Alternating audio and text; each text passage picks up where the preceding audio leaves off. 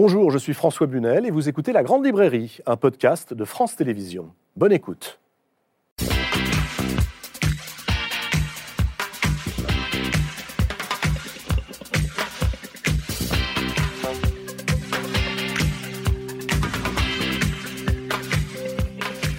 Bonsoir, bonsoir à tous. Bienvenue dans la Grande Librairie. Êtes-vous en bonne santé mentale? Autour de vous, y a-t-il des gens que vous aimez et qui souffrent de troubles psychiques? Tiens, que faire de ce chiffre tombé récemment? En France, la dépression est la deuxième cause de handicap et de mort prématurée, juste après les maladies coronariennes. Elle concerne une personne sur cinq. Alors vous me direz, il y a la littérature, heureusement, pour rester en bonne santé mentalement, pour pas devenir fou.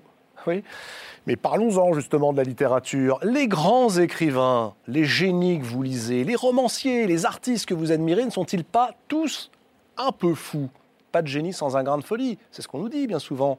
Eh bien, je vous propose ce soir d'explorer la question de ces liens entre folie et créativité. Et pour cela, voici trois livres passionnants. Bonsoir Raphaël Gaillard. Vous êtes psychiatre, vous dirigez le pôle hospitalo-universitaire de psychiatrie de l'hôpital Sainte-Anne et de l'Université de Paris. Vous présidez également, je le signale parce que c'est exactement notre sujet, hein, la Fondation Pierre de Nicker qui soutient la recherche sur les troubles psychiques et surtout qui œuvre pour leur connaissance par le grand public. Vous publiez aux éditions Grasset Un coup de hache dans la tête. C'est un livre clair, percutant, édifiant, dans lequel vous taillez en pièces notamment, et on va y revenir, ce cliché romantique que vous connaissez bien, vous qui nous regardez ce soir, vous savez, le cliché qui associe la folie à la créativité. Vous le faites, Raphaël Gaillard, en convoquant les neurosciences, mais aussi l'histoire, la littérature, les écrivains.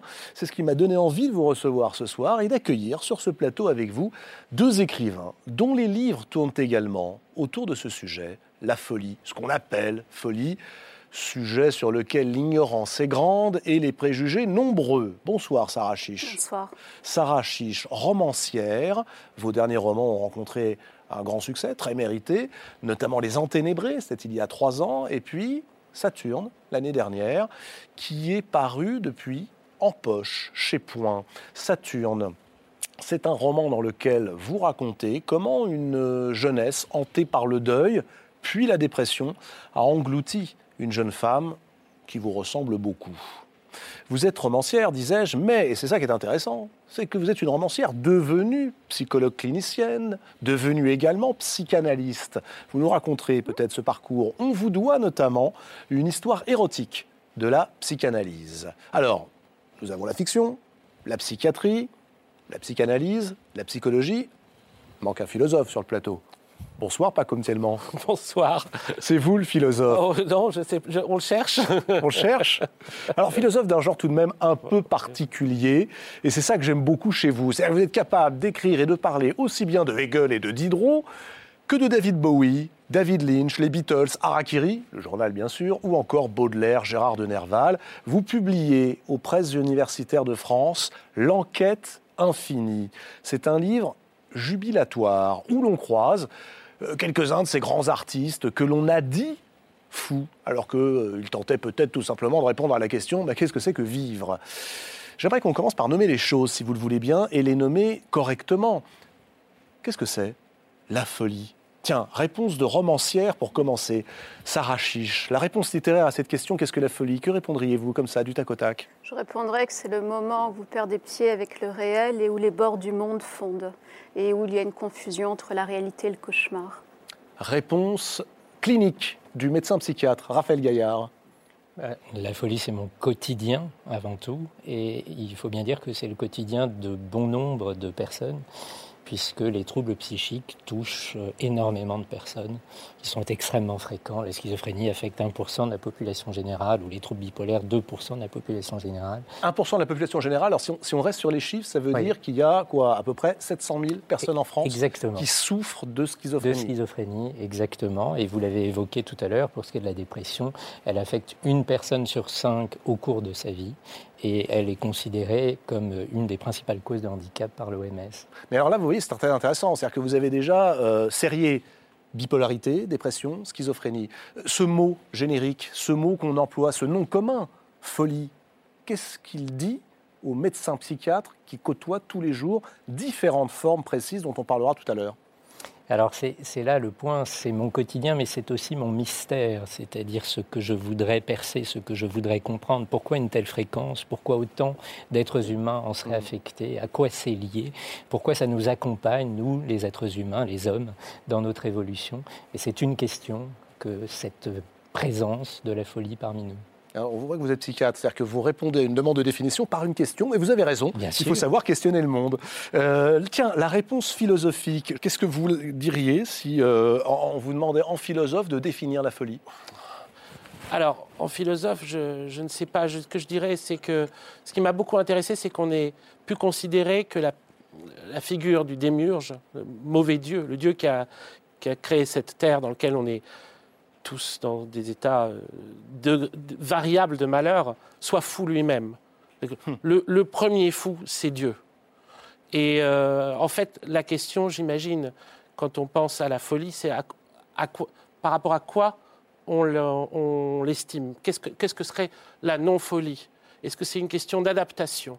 Si c'est une question d'adaptation, alors oui, il y a des gens qui sont adaptés, des gens qui ne sont pas adaptés à la folie du monde. Elles sont passionnantes, hein, ces questions. Mm. Est-ce que nous, lecteurs, nous sommes des gens plus ou moins bien adaptés? Est-ce la raison pour laquelle nous allons vers des artistes qui, eux, seraient ah, peut-être encore plus fous que nous, lecteurs, les écrivains? C'est toutes ces questions que nous allons euh, soulever.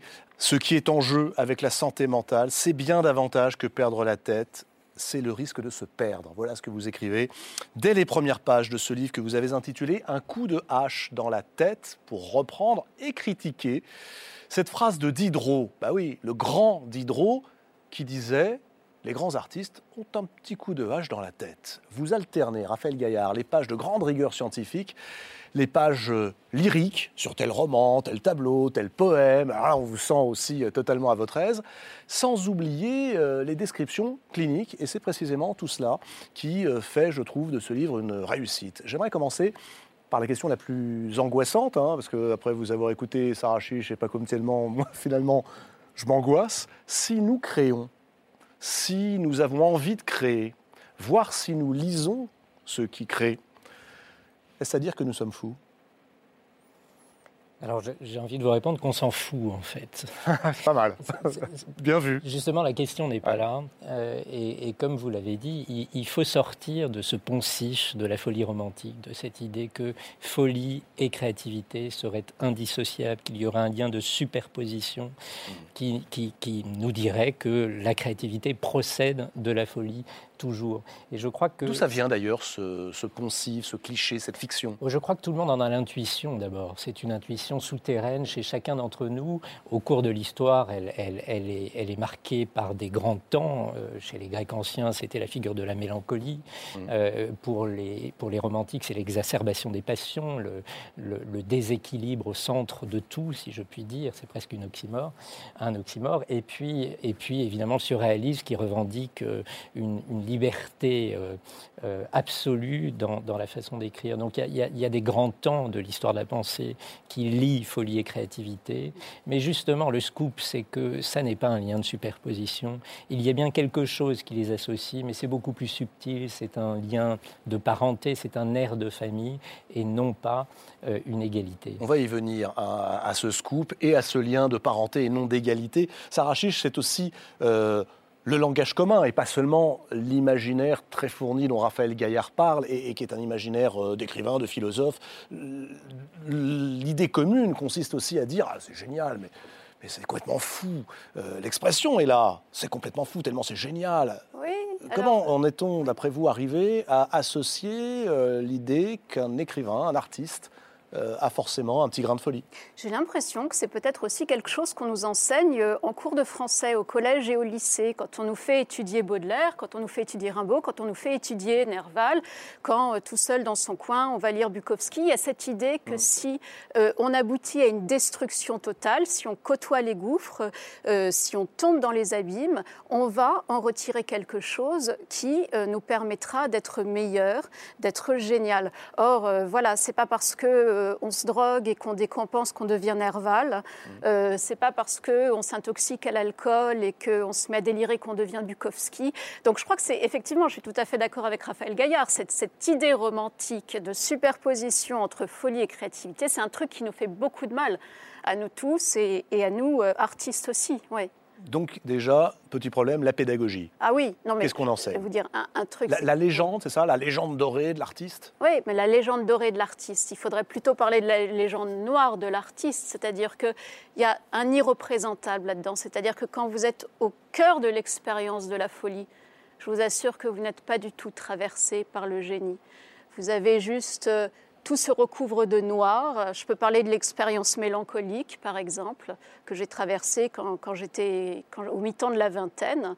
Et eh ben, pendant deux ans et demi, tout est tapissé de nuit, c'est-à-dire que tout est noir, vous n'êtes plus rien, vous avez l'impression d'être ni vivant ni mort, vous êtes juste un déchet. Et il y a euh, un médecin qui vous dit, ben oui, euh, maintenant votre vie, ça va peut-être être un traitement à vie et l'hôpital de jour, mais après tout, ce sera le, début d'un mieux-être. Et vous n'arrivez plus à faire d'édition ni de soustraction. Vous avez littéralement perdu l'usage de certains oui, mots. Vous racontez dans ce livre, on en parlera, vous n'avez plus le langage. Vous n'avez plus le langage. Donc vous imaginez que le devenir écrivain, euh, voilà, c'est refabriqué à partir de cette perte radicale. Et ensuite, on peut éventuellement en faire récit et en dire quelque chose pour ceux qui en sont revenus parce qu'on n'en revient pas toujours. Mais c'est vraiment de surcroît. Mais il faut en revenir pour écrire. Mais il faut en revenir pour écrire. Vous disiez tout à l'heure, Raphaël Gaillard, c'est un scoop, effectivement, de dire allez, on arrête avec ce poncif, on, met de côté ces idées qui sont pourtant véhiculées par les plus grands. On a cité Diderot, vous citez aussi cette phrase rabâchée de René Char, la lucidité, la blessure la plus proche du soleil, qui sous-entend qu'il n'y a que les êtres blessés, finalement, qui peuvent avoir accès à cette intelligence suprême. Euh, une fois que je mets de côté tout cela, tout de même, vous, dans votre pratique de médecin, vous est-il arrivé d'observer des cas de personnes dépressives, bipolaires ou schizophrènes dont la maladie a pu constituer le moteur de la créativité ou jamais? Je dirais plutôt qu'il m'est arrivé de rencontrer euh, la créativité au détour euh, des phrases de mes patients euh, que dans, dans, dans l'expérience de la folie, quel qu'en soit le nom précis, il est possible de toucher du doigt quelque chose qui relève de la créativité. Mais la maladie elle-même et la souffrance qu'elle implique, celle-là, elle tarit euh, elle fragilise, euh, elle anéantit, comme Sarah Schiff vient de le dire.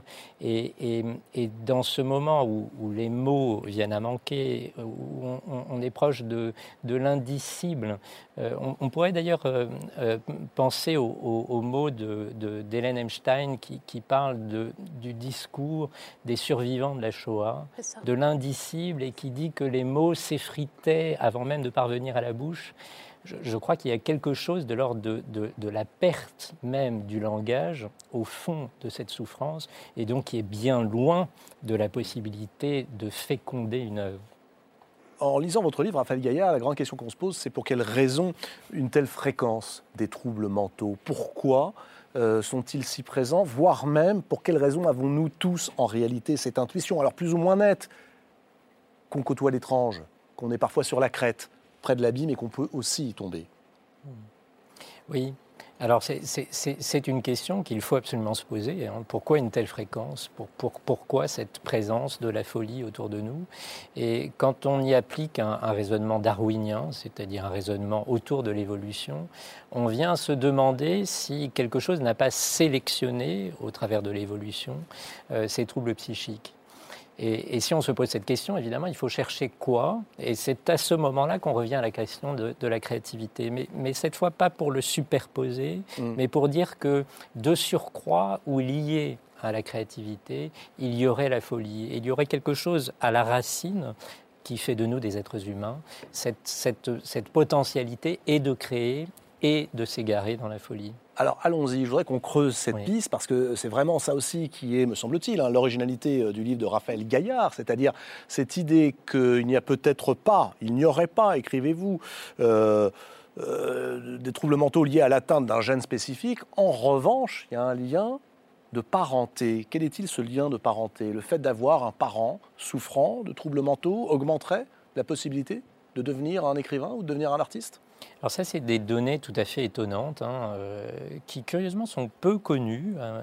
Il est vrai qu'elles sont récentes, hein, datent de moins de 10 ans, mais qui montrent que ce soit au travers de l'épidémiologie ou de la génétique, effectivement, il y a un lien de parenté. Alors comment, comment est-ce qu'on montre ça? Eh bien, on, étudie sur des, grandes cohortes suédoises euh, quel est le métier des personnes en fonction de leur trajectoire personnelle et de la trajectoire de leurs proches. Et aux surprises, on constate que la probabilité d'exercer un métier créatif est plus élevé chez ceux qui ont un parent, un apparenté, un frère, une sœur, une mère, un enfant souffrant d'un trouble psychique. Ça, c'est les données de l'épidémiologie, mais on peut aller plus au nord encore. Nous étions en Suède et on peut aller jusqu'en Islande et aller regarder même dans notre ADN, puisque nous avons le génome d'un tiers des Islandais, à peu près 100 000 Islandais, et on peut s'intéresser aux gènes de vulnérabilité aux troubles psychiques. Il n'y a évidemment pas un gène de la schizophrénie comme il existe un gène de la mucoviscidose. Il n'y a pas de gène de la schizophrénie? Non. Y a-t-il un gène, selon vous, de la bipolarité Non. Il y a pas... De la dépression? Non, il y a des gènes de vulnérabilité, une sorte de constellation de gènes qui font notre fragilité. Quelle est la différence, pardonnez-moi, si on essaye d'être très précis, entre un gène de la vulnérabilité et un gène de la maladie? Bah, Assez simplement, s'il existait un gène de la schizophrénie, ça veut dire qu'à partir du moment où vous êtes porteur de ce gène, alors vous aurez cette maladie qui est la schizophrénie. Si c'est un gène de vulnérabilité, eh bien, la probabilité, quand vous êtes porteur de ce gène, d'être atteint de la maladie schizophrénie est un peu plus élevée que dans la population générale, un peu plus élevée seulement. Donc c'est une fragilité, c'est une vulnérabilité, ça n'est pas quelque chose de déterministe, ou en tout cas mm. totalement déterministe. Et quand on regarde le génome des Islandais, eh bien, on constate que ces gènes de vulnérabilité aux troubles psychiques ils sont là aussi associés à la probabilité d'exercer un métier créatif. Chez les Islandais, la probabilité d'être artiste est plus élevée si vous êtes porteur de ces gènes de vulnérabilité aux troubles psychiques que si vous n'êtes pas porteur de ces gènes, la probabilité que vous exerciez un métier créatif est plus élevée que celle d'être comptable ou pêcheur, mm. puisqu'il s'agit d'Islandais. Mais, je crois qu'il faut aussi pouvoir dire que de façon assez triviale, hein, jusque dans notre ADN, c'est-à-dire ce qui euh, nous construit, nous détermine d'une certaine façon, il y a un lien à la racine, et, et se dire que euh, finalement la question devient anthropologique, il y a quelque chose mm. qui lie chez l'homme chez l'Homo sapiens que nous sommes, euh, folie et créativité, qui ne le lie pas par la superposition. Ni une, relation de cause à effet. Surtout pas. Mais, une relation de parenté. Une relation de parenté, quelque chose qui associe l'un et l'autre autour de notre humanité. Alors je dois dire, Sarah Chiche, que cette relation de parenté, on y pense énormément quand on lit votre euh, roman, le dernier roman, Saturne. On va y venir en, entrant très précisément dans, dans, le livre, mais il raconte aussi l'histoire euh, d'une jeune femme, Sarah, euh, dont la grand-mère paternelle était internée à plusieurs reprises, dont la mère euh, est folle, ça c'est le mot que vous employez, et qui, elle, va devenir une artiste qui, elle, va réussir à écrire. Est-ce qu'il y a dans votre cas, le cas de ce roman, la confirmation des thèses ou des intuitions de Raphaël Gaillard? Probablement probablement. Euh, je voulais montrer dans Les Enténébrés puis dans Saturne comment effectivement il peut y avoir un lien de, parenté. Vous avez mentionné les, les Enténébrés tout à l'heure. Mm. C'est une histoire de femmes aussi sur quatre générations où il y a quelque chose qui se répète. Elles sont et musiciennes et internées. Et finalement, celle qui écrit le, livre et qui s'appelle Sarah, euh, elle, devient, elle devient écrivain. Euh, donc, mais elle aurait pu tout aussi bien être internée. Ça s'est joué à un cheveu. À quoi? C'est quoi ce cheveu?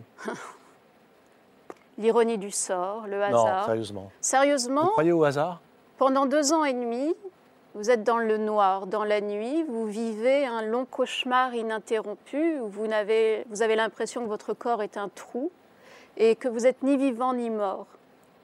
Et puis, euh, on vous donne tout un tas de médicaments. Hmm. Ça marche pas, ça vous fait juste dormir 12 heures par jour. Et puis, vous échouez sur une banquette à Pôle emploi et on vous dit Mais non, euh, les littéraires, on n'a pas de travail pour eux. Et puis, ça fait trois ans que vous n'avez pas travaillé, on ne peut rien pour vous. Puis un jour, vous ne savez pas pourquoi. Vous vous en sortez. Tout d'un coup, vous vous levez un matin et le café a un goût. Vous allez dans la salle de bain, et dans le miroir, où vous n'arriviez plus à vous voir, vous distinguez une silhouette, vous vous douchez et l'eau, vous la sentez à nouveau sur votre corps, alors que littéralement, vous ne la sentiez plus, comme si vous n'aviez plus de corps.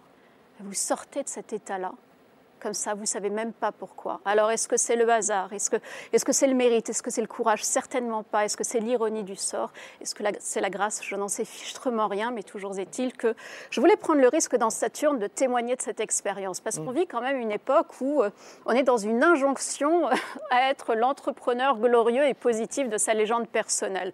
Il faut aller bien, Paco et moi, on travaille beaucoup là-dessus. Il faut aller bien, il faut, faut être la meilleure version de soi-même. Quelle expression atroce meilleure version de soi-même. Et eh bien voilà, même pas, parfois on n'est même pas la pire version de soi-même, on n'est on est plus rien.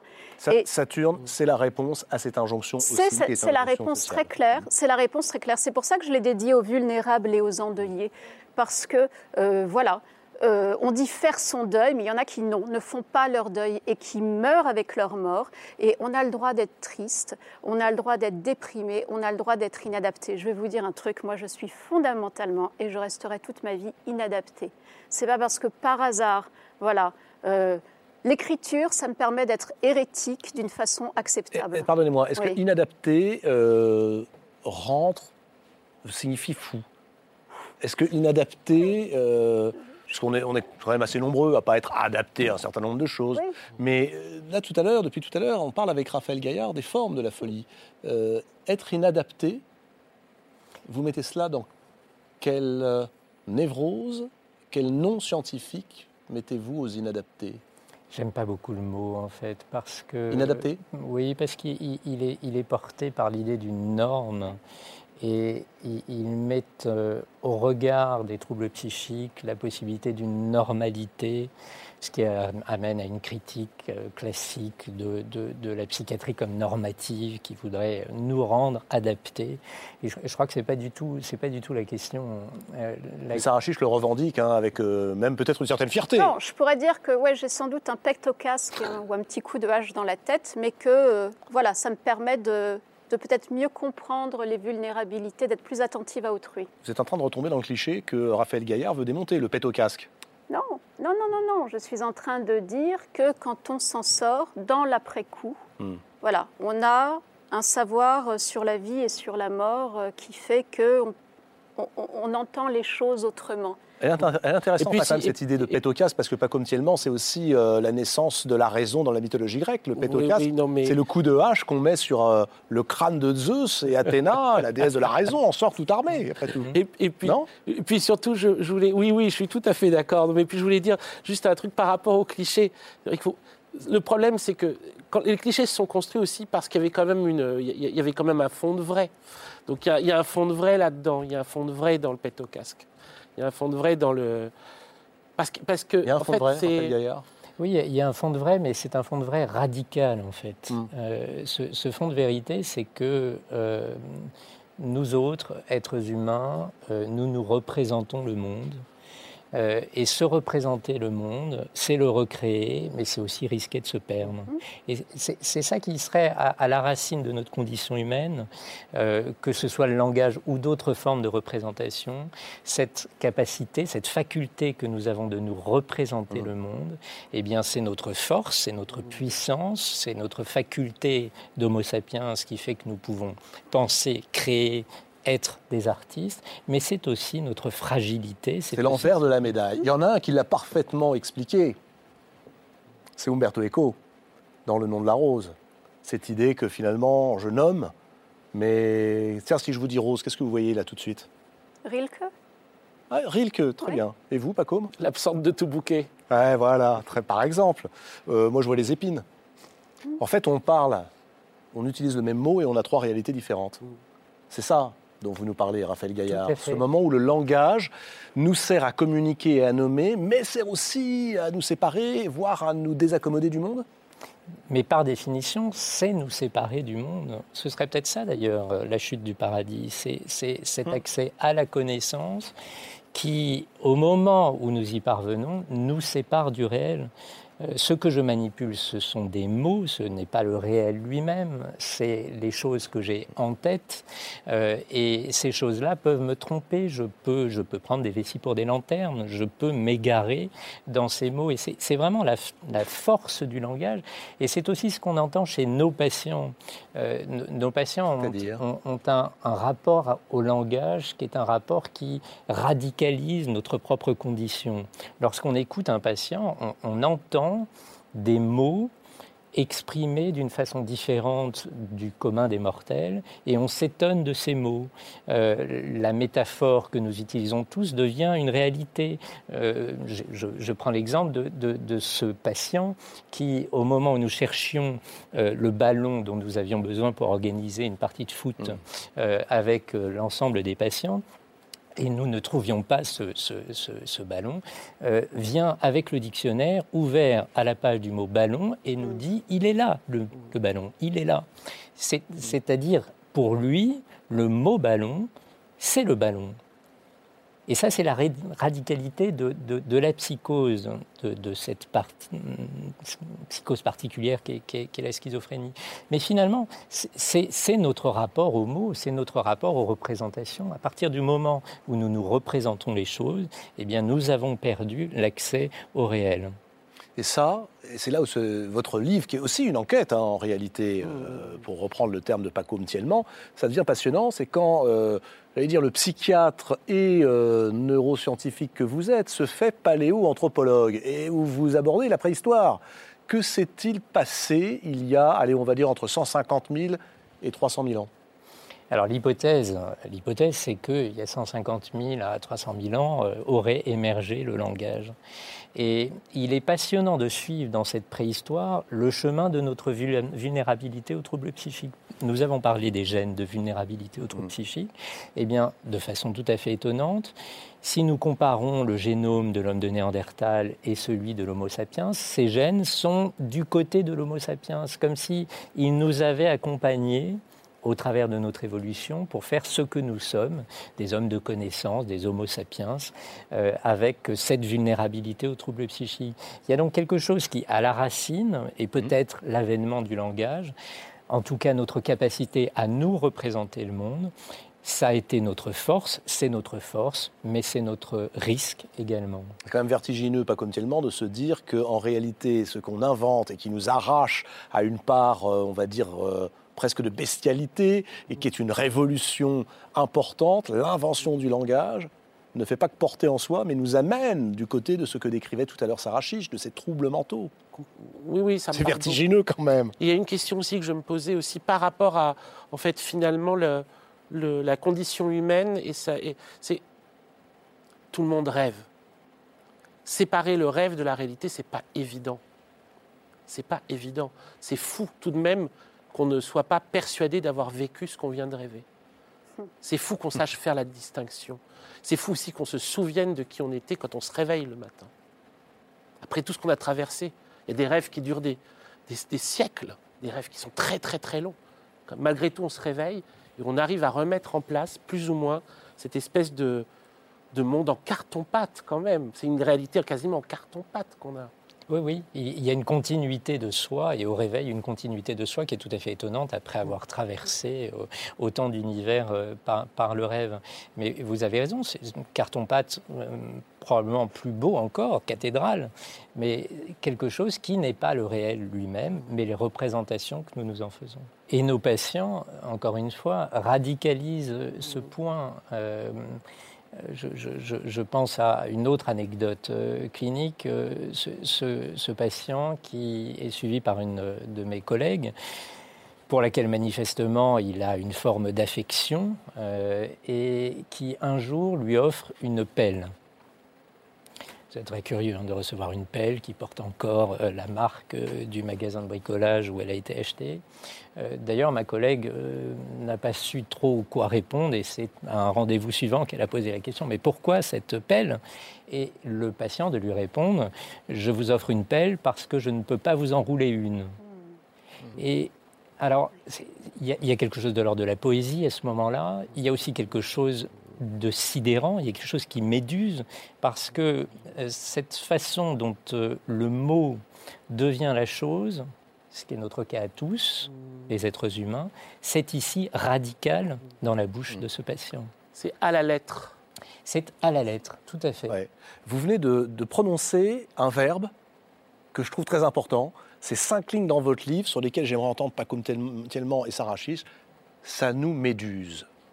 Alors évidemment, moi je me dis, parce que je lis euh, pas comme tellement, qui va chercher euh, les grands mythes fondateurs, ah tiens, mais le regard de Méduse nous pétrifie. Sauf que, sauf que, le héros de l'époque, Persée, avait trouvé quelque chose de formidable. C'est ce fameux bouclier rétroviseur, vous savez, qui permettait d'éviter d'être médusé, d'être pétrifié par la méduse pour le dire clairement, cette métaphore que vous avez employée, Raphaël Gaillard, et qui est présente dans votre livre, aujourd'hui, ce serait quoi? Le bouclier de Persée qui nous permettrait de n'être pas pétrifié, de n'être pas médusé par tout cela? Mais je pense que c'est Les médicaments? Les médicaments ont leur utilité et il faut savoir y recourir, mais, mais, plus fondamentalement, ce qui nous permet de ne pas être médusé, c'est notre appareil psychique c'est la façon dont nous construisons notre vie affective, intellectuelle, de sorte qu'elle elle a une forme de substance, elle a une forme de densité, euh, elle a ses faux semblants, elle a son, comme un tissu peut-être moiré. Et cette vie psychique, cette, ces couches successives de vie psychique, c'est autant de filtres qui nous permettent d'être en relation avec autrui, avec l'autre et avec le réel s'il existe, euh, même mis à distance par nos, représentations. Vous m'inquiétez, le réel s'il existe? Parce qu'en fait, on ne sait pas exactement. Ce qui est certain, c'est qu'à partir ça fait du beaucoup moment. marrer euh, Sarah Chiche et pas comme tellement. Ça nous parle, on, on, partage le même doute sur l'existence du réel. Mais c'est un doute fondamental. Euh, c'est un doute qui procède du fait que si réel existe, de toute façon, puisque nous ne manipulons que des représentations de ce réel, alors peut-être, peut-être qu'il n'y a rien à en percevoir vraiment. Ce que nous avons, c'est ces représentations, et nous allons pouvoir les enrichir. Ça n'est pas qu'une mauvaise nouvelle. Nous allons pouvoir les enrichir, nous allons pouvoir les étoffer. J'ai parlé de, mm. de tissu tout à l'heure. C'est-à-dire qu'il y a un travail psychique que nous devons mener. En réalité, aller bien, c'est essayer de ne pas être fou, si je vous suis bien. À certains égards, oui. Je, préfère le mot folie au, substantif fou ou à l'adjectif fou, qui me gêne un petit peu parce qu'il est, euh, il est euh, trop connoté. Ah le, C'est fou quand même. Tout à fait. La problématique du, de, de, de l'adjectif, c'est que il pourrait résumer une personne à ce statut de fou. Et, ça, ça n'est jamais le cas. On ne peut jamais dire d'une personne qu'elle est schizophrène. Elle souffre d'une schizophrénie. Ça, vous l'écrivez très bien, noir sur blanc. Et je crois que c'est très important de le dire. Donc, autant le mot folie me, paraît important, et même, je crois, euh, l'aimer, autant euh, je me méfie euh, du qualificatif de fou on a compris très clairement, hein, je crois, que la dépression comme aubaine enviable, c'est un cliché euh, romantique. Que reste-t-il à un artiste, et vous l'avez un peu évoqué, Sarah Chiche, de ces expéditions euh, hors de lui, euh, que constituent les passages par telle ou telle forme de la folie? Je vous pose la question parce que vous évoquez très clairement le cas d'un écrivain, écrivain que vous connaissez bien, que vous lisez certainement, qui est souvent venu dans cette émission, c'est Emmanuel Carrère, qui a consacré un livre hein, cette question récemment, c'était le dernier, yoga. Et euh, tiens, je vous propose de l'écouter raconter et mettre des mots, comme Sarah Chiche l'a fait tout à l'heure, sur lui, ce qu'il a vécu. Je fais, partie des gens qui ont ce qu'on peut appeler des fragilités psychiques, qui ont connu à plusieurs reprises des, dépressions assez, lourdes. Et euh, en effet, j'avais l'impression que c'était euh, derrière moi. Et et j'ai un moment replongé dans ce qu'on appelle aussi, euh, alors là c'est un, c'est un terme technique, psychiatrique, ce qu'on appelle une dépression mélancolique. Et à ce moment-là, le mot mélancolique ne veut pas juste dire qu'on est triste, quoi. C'est vraiment un truc, euh, on se met à ne plus sortir de son lit, où on est là à macérer dans une espèce de sueur inquiète. Enfin, c'est, c'est, c'est tout de même quelque chose d'épouvantable. Et puis en plus, je pense qu'aussi un trait de la dépression, c'est que on est convaincu qu'on n'en sortira jamais on est convaincu qu'on n'en sortira jamais, dit Emmanuel Carrère. Oui, ça, fait partie hein, de, la sémiologie, des symptômes de cette maladie qu'est la dépression. C'est que dans cette intensité qu'on qualifie de, mélancolique, quelque chose se fige jusqu'au temps et donc jusqu'à la possibilité de se projeter dans une autre temporalité, c'est-à-dire le futur. Il y a quelque chose qui se fige au point de minéraliser et la pensée et le corps. Euh, et, c'est d'ailleurs intéressant de, lire euh, chez Emmanuel Carrère sa difficulté à décrire a posteriori l'expérience de la mélancolie. Quand il parle de douleur immémorable, il, mm. dit bien qu'il est, il est extrêmement difficile de mettre des mots a posteriori sur une expérience qui, à un moment donné, était un présent éternel. Euh, on a bien noté, hein, euh, Raphaël Gaillard, à vous entendre, que folie et créativité ne se superposaient pas, qu'elles sont liées par un lien de parenté. Alors c'est vraiment le mot parenté hein, qui est important et, dans votre livre. Mais quelles sont les conséquences, en réalité, euh, de cette parenté entre folie et créativité? Une, des conséquences possibles, c'est de renouveler le regard sur, sur la folie. Euh, c'est de penser que euh, si elle est, euh, cette folie, inscrite dans notre condition humaine, si elle est ce qui fait de nous des êtres humains, alors il faut mettre au centre de cette condition humaine mm. les personnes qui souffrent de troubles psychiques. Or, comme vous le savez, ils sont encore aujourd'hui trop souvent stigmatisés, mm. exclus. Et donc je pense que euh, parler de parenté, on pourrait même dire fraternité, c'est considérer que la personne qui souffre d'un trouble psychique est au cœur de notre humanité. Il faut le revendiquer, il faut que chacun puisse le dire, les artistes notamment, mais, mais pas seulement. Chaque être humain doit pouvoir témoigner du fait que la maladie mentale, les troubles psychiques sont au cœur de notre humanité. Un coup de hache dans la tête, Raphaël Gaillard, c'est aux éditions Grasset. Alors précisément, renouveler notre regard sur les troubles psychiques, j'ai l'impression que c'est ce que vous avez fait en réalité, euh, Sarah Chiche, à travers euh, au moins ce dernier roman, Saturne, publié en poche euh, aux éditions Point, roman, on l'a dit, que vous avez euh, dédié euh, aux vulnérables et aux endeuillés. C'est une formidable dédicace, je trouve, à la fois poétique, qui donne le ton aussi de, de ce livre. Livre qui s'ouvre sur les obsèques d'un père âgé de 34 ans. 34 ans seulement, et qui s'ouvre aussi sur les ténèbres qui tombent sur les épaules d'une petite fille âgée de 15 mois à qui on ne dit pas que son père est mort, que l'on envoie en province, en Normandie, et qui grandira dans la solitude. Et puis c'est aussi ce livre, ce roman, roman, bon, l'histoire d'une maladie mentale que vous racontez, que vous venez de raconter en réalité, dans des pages que je trouvais extrêmement pudiques et très fortes.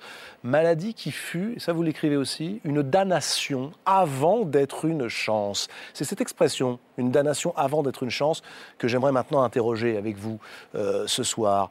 Euh, vous nous avez raconté un tout petit peu cette dépression, en nous disant presque que ce personnage, Sarah, finalement, euh, pas tant que ça un personnage, sauf à considérer que je ne suis plus qu'un personnage ou je ne suis plus que dans mon écriture. C'est une façon de voir la littérature, mmh. c'est vrai, et qui est belle. Ce livre, cette histoire, vous l'aviez pourtant en vous depuis des années, depuis longtemps. Pourquoi avez-vous à un moment préféré l'oublier? Qu'est-ce qui vous a décidé à l'écrire enfin? C'est une drôle de chose. J'étais en Suisse, à un salon du livre, et tout à coup, une femme est venue à ma rencontre et elle m'a dit Écoutez, vous ne savez pas qui je suis, mais moi, je sais qui vous êtes. Euh, j'ai bien connu vos grands-parents, votre père et votre oncle. C'était à Alger, au moment de la guerre d'Algérie. Et là, le sol s'est littéralement euh, dérobé sous mes pieds, comme quand on, se prend le réel quand, quand ça vous cogne. Oui, bien qu'il existe, le réel. Euh, le réel, c'est ce qui cogne. Hein. Et passé la sidération, je me suis souvenu de cette promesse que j'avais voulu oublier, promesse faite à une tombe, de raconter un jour l'histoire de la splendeur de ces mondes perdus, celle de ma famille, grande famille d'une dynastie de médecins, mais aussi l'histoire de l'amour euh, entre mon père et ma mère, et aussi, dans une deuxième partie, la perte de tout cela, une dépossession mélancolique. Première partie, la démesure maniaque d'une famille, c'est un, peu, c'est un peu le guépard de Lampedusa. Ils sont oui, c'est ça, une famille euh, assez riche, hein, euh, qui d'abord vit de l'autre côté de la Méditerranée, euh, régnant sur un empire médical qu'ils vont perdre, puis reconstruire en France. Ils vont reconstruire tout à l'identique. Vous voyez, ce qui est intéressant, c'est qu'il y a déjà un motif mélancolique là-dedans, c'est-à-dire que quand ils sont chassés d'Algérie, au moment de la guerre, eh ben, pour nier le cadavre de l'exil et le cadavre de la perte, il décide de reconstruire tout à l'identique, que tout soit aussi splendide. Les cliniques d'Alger deviennent les cliniques de France. Et ils font ça avec beaucoup d'orgueil et beaucoup de courage. Oui. Et donc, on suit dans une première partie l'édification de cette famille, où au fond, pour que tout change, il faut que rien ne change, c'est-à-dire la reproduction sociale. C'est la grande à- phrase hein, de voilà, Lampedusa dans le Guépard. Absolument. Et, euh, et donc, les pères sont médecins, les fils seront médecins à leur tour. Et donc, à ce moment-là, on suit l'itinéraire de deux frères qui n'ont qu'un an de différence, mais qui s'opposent en tout point. L'aîné, Armand, euh, va suivre les traces de son père et devenir à son tour un grand patron de clinique. Mais le cadet, Harry, euh, qui fut probablement mon père, est beaucoup plus nocturne, beaucoup plus taiseux. Lui, il s'intéresse qu'à la littérature, euh, au cinéma. Et donc, il va contre l'ordre social. Il va rejoindre la loi de la nuit. Il va rejoindre la loi de la nuit en plantant ses études de médecine. Il va rejoindre la loi de la nuit en flambant tout l'argent du père dans les casinos. Et puis, à un moment, en étant fracassé, foudroyé par l'amour, en rencontrant une femme qui n'est pas du tout le genre euh, de la famille. Pour quelle raison euh, alors qu'on sait très bien qu'une histoire d'amour va nous fracasser, Oui. Sarah Chiche, pour quelle raison persistons-nous au risque de la folie? Parce que je crois que c'est une des expériences euh, les plus pures, les plus tranchantes et les plus radicales qu'il nous est donné de vivre euh, euh, au cours de, l'existence qui nous est impartie. Donc il serait, euh, serait tout à fait dommage, je trouve, de ne, de ne pas y aller. Euh, moi, je suis assez partisane de. Ça ne veut pas dire faire n'importe quoi, hein, mais peut-être vivre à tombeau ouvert, parce que justement, voilà, quand on grandit avec une, une préscience de la perte, c'est-à-dire que tout peut s'arrêter du jour au lendemain, non seulement, mais tout est déjà perdu, alors il n'y a plus de temps à perdre. Et c'est ce que va faire euh, Harry. Vous l'entendez ça, euh, Raphaël Gaillard? Oui, et puis je crois que ça, ça rejoint une très belle expression qui est celle du transport amoureux. Euh, Je, pense qu'il faut, il, il faut pouvoir entendre euh, à, à quel point ce sentiment est moteur, à quel point il, il fait sortir de soi. C'est- une expérience existentielle au sens premier du terme. hein. On sort de soi, on sort de son siège, on sort de ce que l'on est dans, dans, dans l'attraction pour autrui. Donc effectivement, c'est c'est peut-être une maladie que, que, que d'aimer, mais euh, c'est euh, c'est un exercice qui propulse, qui transporte euh, vers infiniment de choses. Ouais, c'est une éthique. C'est l'idée de voilà d'aller au plus pur et au plus tranchant de, soi-même. Et l'amour, c'est aussi une remise de soi à l'autre. C'est aussi un gros risque parce qu'on perd. On parlait de liberté tout à l'heure. C'est pour ça que c'est une forme de folie parce qu'on peut perdre ça. Vous savez, aujourd'hui, on a que ce mot-là à la bouche, l'autonomie, l'autonomie. Ben, euh, où est l'autonomie dans, Ah bah ça, dans la passion amoureuse pas le sujet. hein. On va euh, revenir à notre euh, sujet de la folie, parce que là, on part sur euh, quelque chose de passionnant, mais enfin qui nous égare légèrement. Ce qui est saisissant, c'est que dans la première partie de votre livre, vous vous racontez cette histoire de grande famille qui s'accroche à tout prix à un réel déjà parti, qui était celui d'avant l'exil. En réalité, c'est pas là qu'on bascule vers la folie, mais c'est dans l'autre famille, c'est-à-dire du côté de cette femme que ce jeune homme noctambule qui aime tant la nuit, qui aime tant flamber, va découvrir, dont il va tomber fou amoureux, dont il va entendre les histoires. Et alors là, ces Oui. histoires sont-elles la vérité? En tout cas, ce qu'il découvrira, mais fort tardivement, c'est que la mère de cette femme a été internée à plusieurs reprises et que cette femme elle-même souffre de ce qu'on peut appeler une folie. Est-ce que c'est d'être folle que de finir par croire aux mensonges que l'on sert à tous ses amants? Alors, euh, classiquement, on appelle ça la mythomanie. C'est C'est c'est pas la même chose que le mensonge. Le mensonge, vous dites quelque chose de faux et vous savez pertinemment que c'est faux. La mythomanie, vous adhérez. Vous racontez quelque chose de faux, mais vous finissez vous-même par y croire.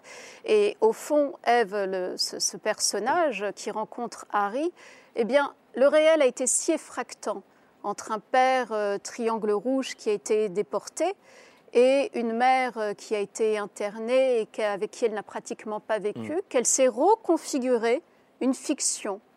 Et donc elle s'est inventée une filiation euh, danoise, une, euh, une Mais filiation. très jeune, c'est ça qui est intéressant. Parce que Oui. ce qui me frappe en lisant Mais vous savez, livre, ça, en général, fait, ces trucs-là, ça commence. c'est à l'adolescence. Oui, hein, euh, elle est euh, commence- décrite comme une enfant psychotique. psychopathe, oui. Ouais, on dit d'elle, oui. elle, elle finira comme sa mère, dingo chez Oui. les dingos. Mais oui. Ça, c'est le genre de choses. Alors, C'est vos lignes. Elle entend ça euh, mot pour mot, ma mère, en pension, euh, quand elle est euh, préadolescente. Et donc elle se cache dans les toilettes pour, pour pleurer, alors qu'elle elle s'était réinventé une vie, racontant qu'elle avait passé une après-midi à faire les grands magasins avec sa mère grâce à l'argent de son père riche explorateur, rien de tout ça. Le père s'est volatilisé, la mère est internée depuis, depuis des années. Donc elle, elle arrête l'école à, à 13 ans. Oui, elle arrête l'école à 13 ans, elle part en Côte d'Ivoire, finalement retrouver le père qui sera tout sauf un père. Et et la voilà à Amsterdam. Et la voilà à Amsterdam, euh, où euh, elle n'a que sa joliesse et que sa beauté. Et donc à ce moment-là, euh, que fait, euh, que fait une, une enfant perdue euh, J'ai voulu, c'était très important. Vous savez, les mères sont peut-être pour tout écrivain euh, nos premiers personnages de, de fiction. Et de fait, cette, cette mère-là était une fiction à elle toute seule. Donc j'ai voulu rendre hommage en quelque sorte à, à son courage, à son dignité, à sa dignité, puisqu'elle a fait face, elle a fait face au pire et elle l'a fait avec les moyens du bord, en se fabriquant, en recomposant cette fiction. Pourquoi pas? Chacun fait euh, comme il peut. Euh, vous ne la jugez pas, Non. jamais. Vous êtes vraiment à hauteur de cette mère avec qui on sent pourtant qu'il y a eu d'énormes tensions. La seule, euh, le seul qualificatif que je trouve, c'est pas 59, vous dites c'est la plus déglinguée des enfants perdus. Oui, mais c'est presque beau, affectueux. Oui. C'est presque affectueux. La Oui. plus déglinguée des enfants perdus. Oui.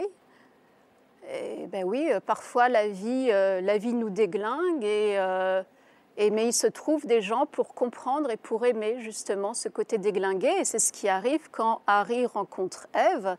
Euh, assez rapidement, il comprend que tout ce qu'elle lui raconte, ce ne sont que des fariboles.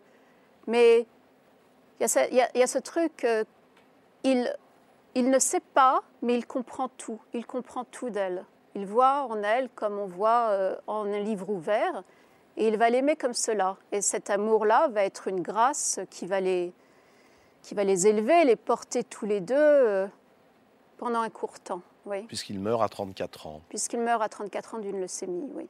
Euh, vous voyez, vous venez de dire Harry rencontre Ève. Oui. Et tout à l'heure, vous nous disiez que c'était votre histoire. Vous Oui. avez dit mon père, vous avez dit ma mère. Oui. Euh, Vous avez besoin de cette euh, mise à distance qui est aussi une dissociation Mm. euh, de- Oui. pour raconter l'histoire. Pourquoi ne pas le dire, pardonnez-moi, hein, en, en disant mon père et ma mère mais je vous excuse, c'est parce que euh, d'une infortune, la dissociation, j'ai fait un type d'écriture, c'est-à-dire c'est une distance radicale à l'expérience subjective. J'aime pas la littérature de règlement de compte, pas les gens qui règlent leur compte. Mon père était méchant, euh, ma mère est morte, la bonne était pas super. Ça, c'est banal. On- on- c'est- la seule chose qui compte, c'est de trouver une forme d'écriture, la juste forme euh, pour, euh, pour raconter cela. C'est Pour moi, c'est la seule chose qui compte C'est peut-être ça qui fait de vous une romancière, De- pas simplement un témoignage. de, de livre en livre, vous voyez, recomposer une forme. Euh, la littérature n'a rien à voir avec un journal clinique. On parlait tout à l'heure de dépression mélancolique et Emmanuel Carrère, je souscris en tout point à ce a dit. Simplement, il y a des choses qui sont irracontables, qui n'intéressent pas les lecteurs, qui ne regardent pas la littérature, que je ne raconterai jamais. Mais il importait dans Saturne de faire valoir quelque chose d'une traversée, d'une dépossession mélancolique. On entend peu la voix des enfants endeuillés. Qu'est-ce que c'est quand vous grandissez et qu'une des deux personnes qui vous a mise au monde disparaît, meurt et que vous ne vous souvenez pas, vous grandissez ensuite en vous ne souvenant pas si vous l'avez déjà vu ni vivant ni mort. Et bien ça crée les conditions d'un drôle de rapport au monde. Vous finissez par plus très bien savoir vous-même si vous êtes vivant, si vous êtes mort, euh, euh, si, euh, si vous allez être le prochain sur la liste ou pas. En plus, comme c'est une famille où à intervalles assez comiques, ils finissent tous par disparaître, ben, on attend la suite. Et donc ça, ça crée les conditions d'une hantise, où on est littéralement hanté par des gens qui, pendant leur existence, étaient déjà des fantômes de leur vie. Et puis un jour, ça finit par créer les conditions d'une écriture. Et à ce moment-là, c'est là que, de surcroît, euh, mais je ne dis pas que l'expérience de la dépossession mélancolique euh, apportera cela dans tous les cas, mais de surcroît, eh ben on peut, puisqu'on a été tellement démembré, puisqu'on on sait ce que c'est que de n'avoir été absolument plus rien, ben ensuite, euh, on est beaucoup plus libre. Vous voyez, on est désamarré de plein de choses. On est et, et alors il faut vivre. Et c'est bon.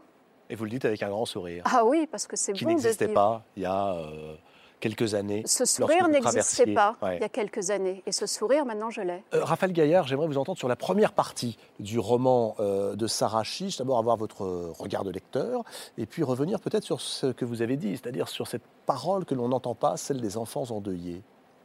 Oui, et la difficulté à, à les faire s'exprimer. D'ailleurs, il y a aussi quelque chose à entendre dans, dans l'écriture de Sarah Chiche, qui est, le silence.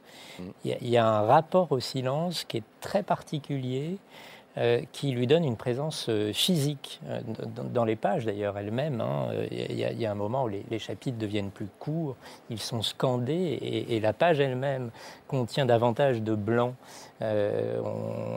Michel Foucault parlait du sable calme de la page pour décrire ces, quelques millimètres de, blancheur entre les mots. Il y a dans l'écriture de Sarah Chiche un rapport au silence qui le rend physiquement présent. Et ce qui, évidemment, donne la parole encore plus vive, encore plus présente, encore plus euh, vivante, euh, parce que traversant cet espace physique du silence. Qu'est-ce que le syndrome de Takotsubo?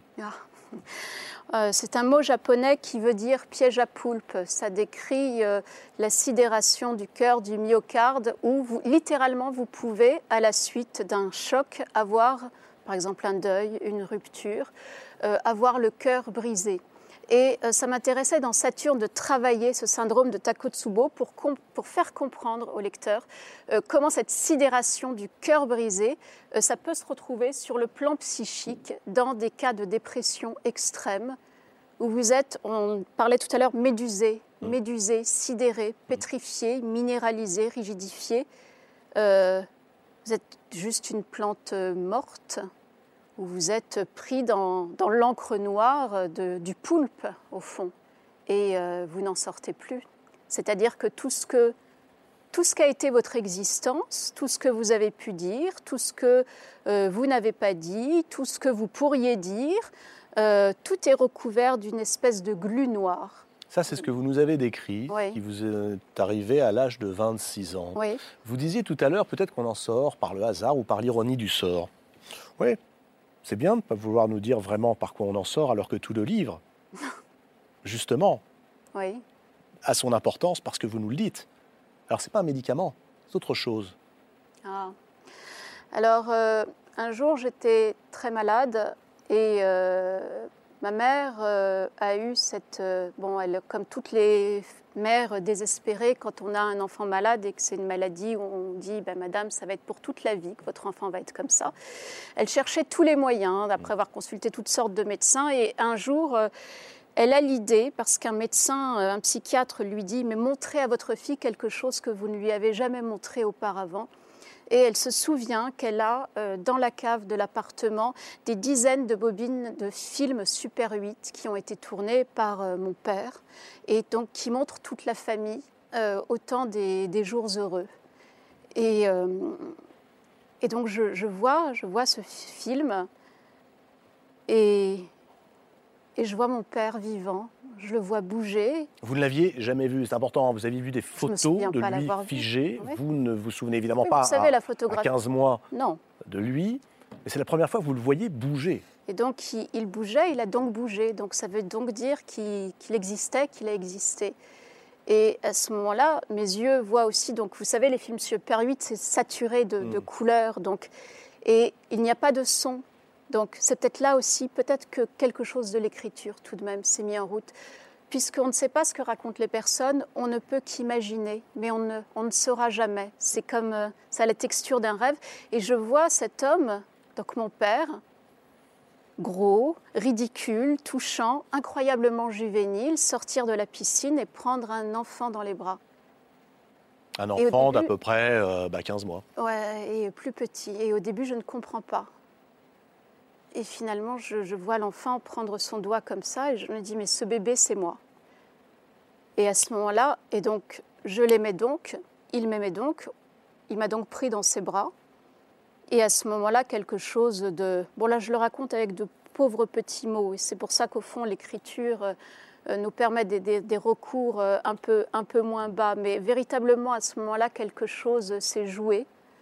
C'est-à-dire qu'au fond, l'image des mondes perdus euh, a coïncidé avec... euh, C'est-à-dire ce qui me hantait, je l'ai vu sur un écran. Ça avait donc existé. Il avait donc existé, on s'était donc aimé. Et donc c'est voir cet amour entre un père et sa fille qui a permis un, un sursaut vital, même si on est dans la littérature et bien évidemment, en réalité, euh, le processus de guérison euh, a été euh, infiniment plus complexe. J'ai quand même été sauvée par la psychanalyse et la psychiatrie, oui. Pour quelle raison euh, devient-on, à son tour, psychanalyste? Eh bien, puisque se trouve que la psychanalyse, dans mon cas, alors certainement pas de prosélytisme, hein, mais dans mon cas, c'est quelque chose qui m'a permis de traverser cette expérience radicale de la perte et du deuil. Eh bien, j'ai toujours conçu une grande indécence à m'en sortir alors que d'autres ne s'en sortaient pas. Je trouve ça profondément injuste et obscène. Et donc la seule façon de faire avec euh, cette injustice, c'est euh, qu'une de mes vies, parce que je fais beaucoup de choses par ailleurs, les livres, le cinéma maintenant, euh, mais qu'une de mes vies soit dévouée aux autres. C'est-à-dire à partir de ce que l'on m'a transmis euh, par la psychanalyse, pouvoir le transmettre à mon tour à quelques autres qui en feraient la demande, pour toutes sortes de raisons, qui sont dans l'affliction, dans le chagrin, dans l'angoisse, à un moment donné de leur vie, et qui, où c'est une question de vie ou de mort. C'est la moindre des politesses, c'est une question, c'est une question d'éthique, tout simplement. Saturne de Sarah Chiche, le grand format est paru aux éditions du Seuil et en poche, c'est chez Point. Euh, et voilà, vous faites votre choix, mais en tout cas, vous l'avez, vous pouvez pas ne pas le lire. On va faire, euh, allez, on va aller voir des gens, mais qui sont fous au bon sens du terme, c'est les libraires. Euh, et, et là, moi, je les adore parce qu'effectivement, ils ont un pet au casque. On en ressort encore plus fou de livres que nous ne l'étions avant. Et cette semaine, tiens, je vous emmène. Alors, à Paris, dans le 10e arrondissement, rue de Dunkerque, dans une librairie que vous connaissez peut-être, parce que la librairie de la rue de Dunkerque, c'est Nord-Est. Oui, mais le nouveau Nord-Est, pas mal d'ailleurs Nord-Est, hein, on perd le Nord, je sais pas, enfin bon, on va voir. La librairie Nord-Est a été reprise il y a trois ans par deux lectrices très audacieuses, totalement compulsives, et ça, c'est pas de la folie. Charline Vincent Lucas et Marine Boutin et Tchécopard. Le portrait est signé Inès de la Mode Saint-Pierre.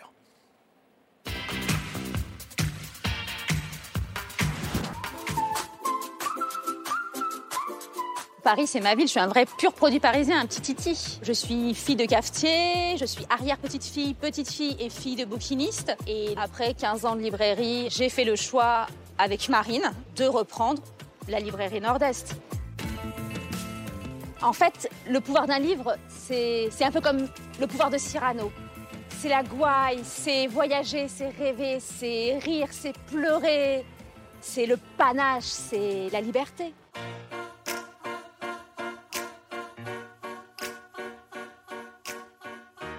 Le classique à découvrir, c'est la Garden Party de Catherine Mansfield. Catherine Mansfield, elle sait saisir l'intime, euh, les vies minuscules, avec une espèce de cynisme, un humour et une justesse absolument bouleversants. En fait, Catherine Mansfield, c'est juste parfait. Moi, mon roman graphique, c'est Mambo de Claire Bro. Pétula Pitt est célibataire, elle a pour animal domestique un tigre apprivoisé. Un huissier vient de rentrer chez elle elle est en retard à son rendez-vous, elle l'enferme avec son gentil animal. Et là, vous le verrez en lisant la BD. C'est une BD complètement folle, farfelue, excentrique. Allez-y. C'est une héroïne à l'image du dessin, sans cadre et en totale liberté. Pour moi, mon roman noir, c'est Satan dans le désert de Bostan Terran. C'est sale, c'est poisseux, c'est un road trip tout droit vers l'enfer où tous les coups sont permis. C'est du pur pulp. Le livre qui a changé ma vie, c'est Une prière pour Owen de Johnny Irving. C'est le livre qui m'a fait comprendre que lire, c'était pas que pour l'école. Allez-y, rentrez dans ce monde farfelu, excentrique, bouleversant et d'un humour inégalable. Le livre à lire absolument. Bref, entretien avec des hommes hideux de David Foster Wallace. David Foster Wallace, c'est juste un génie maniaco-littéraire. Ce sont des nouvelles, 23 nouvelles, dans lesquelles il va nous parler des solitudes modernes, des problèmes de compréhension, de communication, des gens qui sont submergés par les émotions, qui se noient en eux-mêmes. Mais c'est drôle, hein c'est vrai que David Foster Wallace est sans doute le seul auteur qui sait raconter le moment où on est submergé tout en étant drôle. Euh, on va continuer d'évoquer ces liens entre folie et créativité avec vous, Paco Mtielman, euh, car euh, dans votre nouveau livre, vous convoquez bien sûr les grands mythes fondateurs de notre civilisation, mais aussi des poètes et des musiciens, des cinéastes, des psychanalystes. bien évidemment, il y est question de la folie, mais à travers allez, une enquête sous la forme d'une enquête. Elle est foisonnante, cette enquête, pop, pétillante, je trouve. Enquête sur le sens de la vie. Ah, bah, c'est peut-être ça qui nous rend fous. Ce que veut vivre veut dire. Cette enquête, l'enquête infinie, est publiée aux presses universitaires de France. Alors, vous croiserez quelques-uns des grands écrivains que vous aimez. Par exemple, Edgar Allan Poe, Gérard de Nerval, Alfred Jarry Antonin Artaud, Philippe Cadic, déjà évoqué, et Carl Gustav Jung mais aussi, et c'est là que Paco Mtielman casse les codes de la philo, Jack Léventreur, bah oui, et Alfred Hitchcock, David Bowie et Otis Redding, et évidemment Paul McCartney et John Lennon, entre autres. C'est d'une érudition et d'une intelligence folle, si je puis dire, pour résoudre cette énigme. Qu'est-ce que vivre Le philosophe que vous êtes se transforme en véritable Sherlock Holmes, hein, on est d'accord. Euh, alors par quoi devons-nous commencer cette enquête sur le sens de la vie? Quelle est, allez, on va dire, la première piste le premier indice, Sherlock Alors moi, je suis parti du Sphinx. Je suis parti du Sphinx parce que ce qui le Sphinx, m'a halluciné. Le, Sphinx de Luxor. Voilà, la statue. On, le voit. on va commencer par la statue, la plus grande statue du monde, celle qui est du. Ce qu'on dit, c'est que ça a pris, euh, euh, je sais pas quoi, 9 millions d'heures ou 90 euh, millions d'heures. c'est une, une, statue aussi gigantesque, et on, et on ne sait toujours pas aujourd'hui ce qu'elle représente. C'est-à-dire qu'on ne sait pas ce que les Égyptiens mettaient dans ce sphinx. Le sphinx n'apparaît pas dans la mythologie égyptienne. Bon, premier point. On ne sait pas le nom que les anciens Égyptiens lui donnaient. Sphinx, c'est le nom que les Grecs lui ont donné. Hmm. Et on sait. Mais évidemment... même, pardonnez-moi, mais vous, suggérez un nom arabe.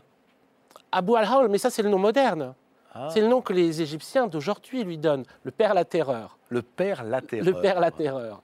Parce qu'on voit bien qu'elle raconte quelque chose, cette statue. Au point, après, évidemment, quand on, part du sphinx, on ne sait pas ce qu'elle représente, on ne sait pas pourquoi elle est là. Euh, ensuite, on a le sphinx des Grecs. Et, là, et, là, on se dit, pardon, mais on se dit que ça y est, ils ont résolu la question. Ils sont tellement plus malins que les autres, les Grecs. Euh, Oedipe réussit à faire en sorte que le sphinx plombe. Quelle était l'énigme d'ailleurs euh, que le sphinx posait Alors, l'énigme fameuse, c'est euh, quel est l'animal qui marche euh, à quatre pattes le matin, à deux pattes le midi et à trois pattes le soir Réponse L'homme. Bon, ah. mais si je réponds, euh, je suis génial, Oedipe, donc euh, c'est un problème. c'est Oedipe qui répond à cette question. En fait, les Grecs ont une figure du sphinx. Comme vous voyez, elle ne ressemble pas énormément au sphinx égyptien. On ne sait pas s'ils ont appelé le sphinx égyptien sphinx parce qu'ils avaient déjà cette bestiole dans leur mythologie, ou s'ils ont créé cette bestiole dans leur mythologie influencés par leur voyage en Égypte. Ça, on ne sait pas. Donc on a deux sphinx. Qu'ils en fassent un ou deux, on ne sait pas. Il y a ce sphinx qui hante euh, la ville de Thèbes, qui les empêche de dormir parce qu'il fait ses chants épouvantables, etc., qui les rend dingues, on peut bien dire ça. C'est le sphinx les rend fous. Et on doit répondre à son énigme. C'est Oedipe qui vient et qui va répondre à l'énigme du sphinx. Mais évidemment, le personnage d'Oedipe, l'important, c'est qu'il répond à l'énigme, il répond à qu'est-ce que c'est que l'homme, enfin, qu'est-ce que c'est que cette bête, c'est l'homme, mais sauf qu'il est porteur lui-même d'une énigme plus grande qu'il ne peut pas résoudre. Donc, et Oedipe, le déchiffreur d'énigmes, oui, hein, est à lui-même une, lui une, énigme. Ça, ça va être quelque chose de très intéressant ensuite, évidemment, avec la création de l'enquête policière. Comment l'enquête policière qui arrive 1840. Oui. C'était hier. Mais alors en fait c'est assez drôle parce qu'à vous lire, on a le sentiment que celui qui invente l'enquête policière, c'est pratiquement Oedipe, hein, euh, mais sauf qu'il serait le seul, puisque nous lecteurs, on sait parfaitement qui est le coupable, c'est lui. Il serait le seul à pas être, à pas avoir compris. Et il faut attendre effectivement le 19e siècle et un génie, un génie dont on a dit qu'il était fou, Edgar Allan Poe, pour inventer le polar moderne. Un génie, en tout cas, qui a, qui a posé la question dans une de ses nouvelles si la folie n'était pas le sublime de l'intelligence. Ça, c'est une citation directe de ouais. Les hommes m'ont appelé fou, écrit Poe, mais la science ne nous a pas encore appris si la folie est ou n'est pas le sublime de l'intelligence. Moi, ce qui m'intéressait beaucoup, c'était euh, la façon dont Philippe Cadic, ce- cet écrivain de science-fiction, a traversé les conceptions du monde. C'est là où il est très proche des gnostiques. Alors, racontez-nous.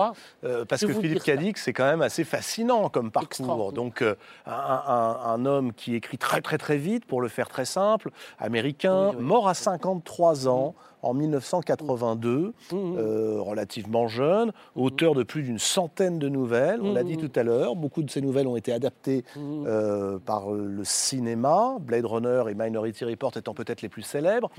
Et qui a toujours dit mes romans sont en train de devenir Vrai. euh, vrais, Oui. Et, réels. Et d'ailleurs, il disait, ça, ça va avec la question de la réalité ou du réel quand on se cogne, que tu te disais tout à l'heure, Sarah. Lui, il avait dit, euh, euh, la réalité, c'est ce qui continue même quand on a cessé d'y croire. Et ça, c'est pas mal non plus, si on doit chercher des, des- des- des définitions un peu euh, comme ça pour essayer de se repérer. En fait, ce qui se passe avec Dick, et ce qui est, moi, qui me passionne chez lui, c'est que bon, il a eu cette expérience bizarre. hein. Pendant deux mois, il a eu une voix qui est parlée dans sa tête, et une voix qui est apparue, qui lui a parlé. Bon, Euh, il, il- il se- il se- s'est demandé s'il était fou, ou qu'est-ce qui se passait? Il s'est demandé. On l'a, pardonnez-moi, on l'a aussi beaucoup dit fou, Oui, y compris ceux qui l'admirent. oui, oui, oui, oui, bien sûr. En tout cas, bon, il a, il a affaire avec ces questions-là. Et en fait, ce qui, ce qui avait d'incroyable, ce qui a eu d'incroyable à un moment qui a vraiment percuté pour lui, c'est que cette voix l'a informé de la maladie qu'avait son fils. Hmm.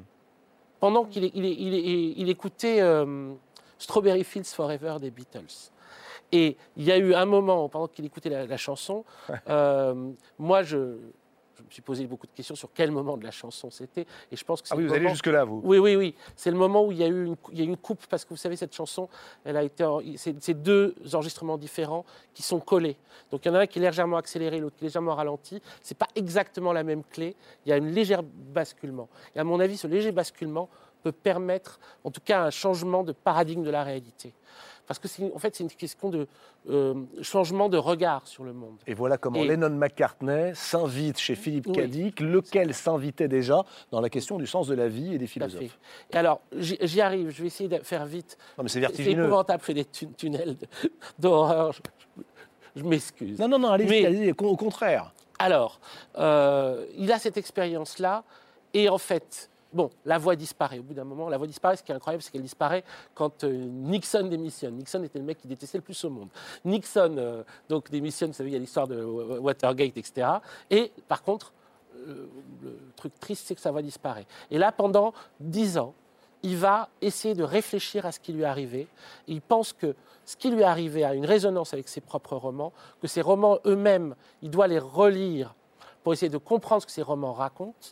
Parce que ce, qui est très très beau dans l'exégèse de Philippe Cadic, donc l'exégèse, c'est- ce qu'il a écrit tous les soirs, comme ça, toutes les nuits, et comment dire, une anthologie en est sortie, en deux volumes. C'est déjà énorme, hein, c'est presque 1000 pages, mais c'est euh, un quart ou un cinquième de ce qu'il a produit en termes de texte toutes les nuits, pour essayer de comprendre ce qui lui est arrivé, ce que veulent dire ces romans, et est-ce que oui ou non, il est dépositaire d'un message qu'il doit transmettre, et quelle est la nature de ce message?